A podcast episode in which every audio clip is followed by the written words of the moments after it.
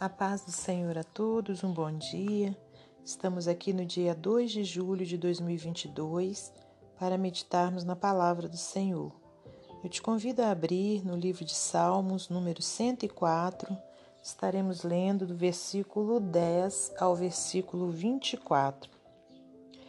Tu que nos vales fazes rebentar nascentes que correm entre os montes, dão de beber a todos os animais do campo, os jumentos monteses matam com elas a sua sede. Junto delas habitam as aves do céu, cantando entre os ramos. Ele rega os montes desde suas câmaras. A terra farta-se do fruto das suas obras. Ele faz crescer a erva para os animais e a verdura para o serviço do homem, para que tire da terra o alimento e o vinho que alegra o seu coração, ele faz reluzir o seu rosto com o azeite e o pão que fortalece o seu coração. Satisfazem-se as árvores do Senhor, os cedros do Líbano que ele plantou, onde as aves se aninham quanto a cegonha, a sua casa é nas faias. Os altos montes são um refúgio para as cabras monteses e as rochas para os coelhos. Designou a lua para as estações, o sol conhece o seu ocaso. Ordenas a escuridão e faz-se a noite, na qual saem todos os animais da selva. Os leõezinhos bramam pela presa e de Deus buscam o seu sustento. Nasce o sol e logo se recolhem e se deitam nos seus covis. Então sai o homem para a sua lida e para o seu trabalho até a tarde. Ó Senhor, quão variadas são as tuas obras! Todas as coisas fizeste com sabedoria, cheia está a terra das tuas riquezas. Senhor Deus e Pai, nós te agradecemos por tudo que o Senhor tem feito, por tudo que o Senhor já fez e que ainda fará, meu Pai. Entregamos esse dia em tuas mãos, pedimos perdão por nossos pecados, nossas faltas e pedimos que nessa hora o Senhor fale ao nosso coração aquilo que o Senhor tem para falar. Que não seja eu a falar, mas o teu Espírito Santo a me usar como instrumento seu para transmitir a palavra do Senhor.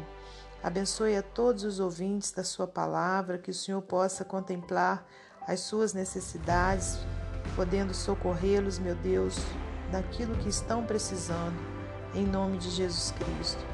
Peço-te que continue a guardar a minha vida, minha família, a família de todos que estão ouvindo. Pai querido, muito obrigada por tudo. Glórias a Deus Pai, Deus Filho e Deus Espírito Santo. Amém. Aleluias. Louvado seja Deus por mais essa oportunidade que nos dá de estarmos meditando em Sua palavra. E aqui, meus amados irmãos, nós temos então é, uma passagem, né, um salmo onde o salmista vem falando da glória de Deus, né, que é manifestada na criação e na conservação de todas as coisas. Se você ler o versículo 1 desse salmo, diz assim: Bendize, ó minha alma, ao Senhor. Senhor Deus meu, tu és magnificentíssimo, estás vestido de glória e de majestade. E ali o salmista então começa a trazer à tona né, toda a criação. Né, ele vem trazendo tudo que Deus é, fez, né, criou e que tem conservado com vida. Né? Então a gente vê que a própria natureza ela manifesta, aleluias, né, a glória de Deus. Por mais incrédulo né, que seja uma pessoa, ela não tem como negar né, que tudo que existe, né, essa natureza maravilhosa, tudo tão bem orquestrado, tudo tão bem desenhado, tudo tão andando tão bem como é, aliás com uma perfeição né, que, que não poderia vir de outra pessoa né, a não ser de Deus. Por quê?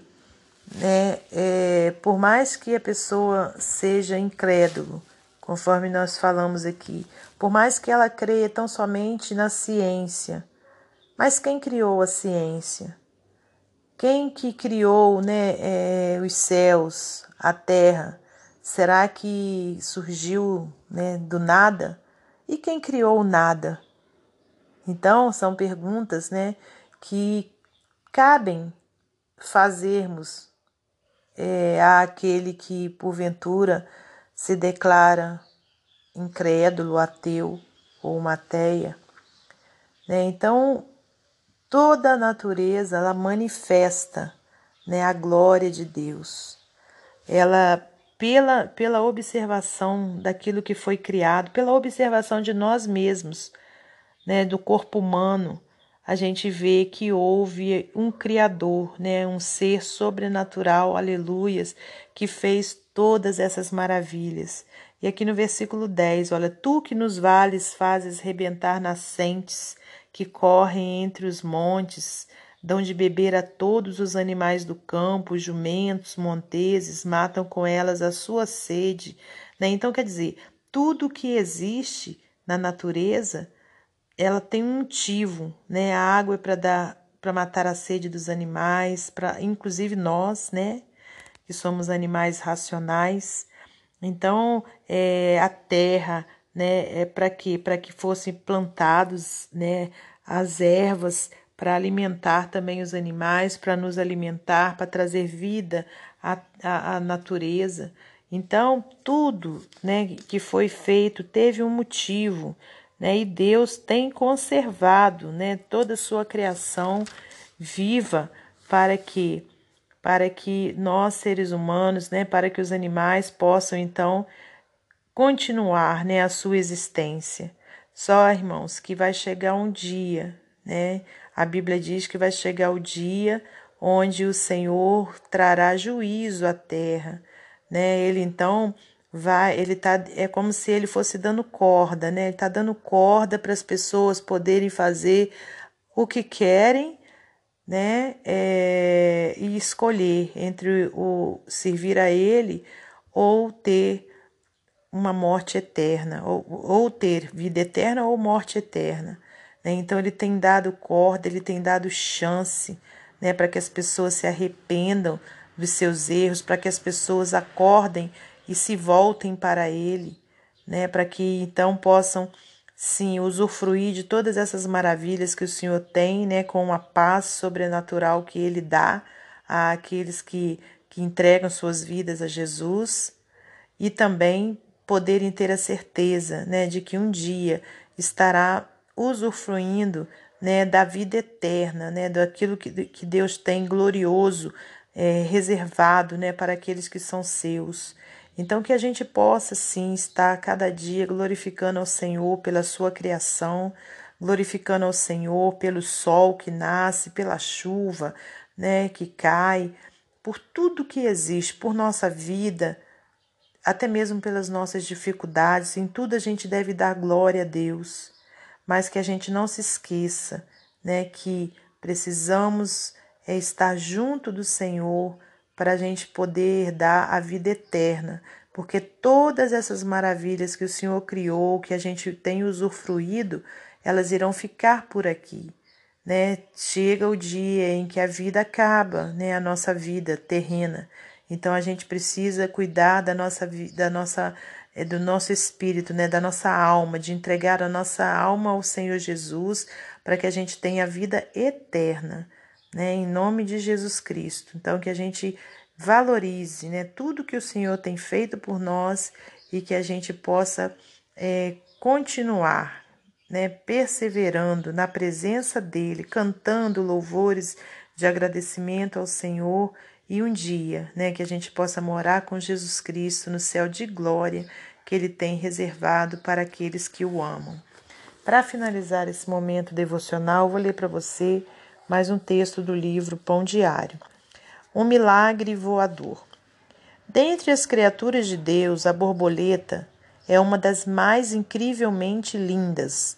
Seu voo suave, asas coloridas e seus surpreendentes padrões migratórios são características que as tornam uma obra-prima do mundo natural.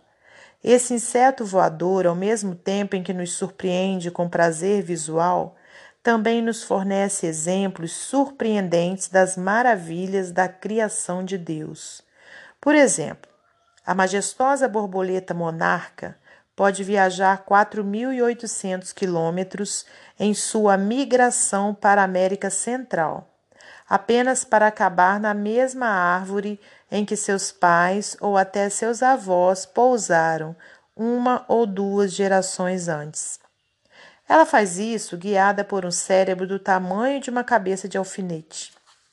Ou considere a metamorfose da monarca. Após a lagarta construir um casulo em torno de si mesma, libera uma substância química que transforma o seu interior em uma massa pastosa sem partes perceptíveis. De alguma forma, a partir disso, emergem o cérebro, as partes internas, cabeça, patas e asas de uma borboleta. Um especialista em borboletas disse: a transformação do corpo de uma lagarta no corpo e nas asas de uma borboleta é, sem dúvida, uma das maravilhas da vida na Terra. Outro especialista acredita que esta metamorfose é vista como um milagre. Que variedade, Senhor, nas tuas obras! Salmo 104, 24. E a borboleta é apenas uma delas. O projeto da criação revela o artífice mestre. Que Deus abençoe você e sua família. Que Deus abençoe a minha e minha família. E até amanhã, se Deus assim permitir.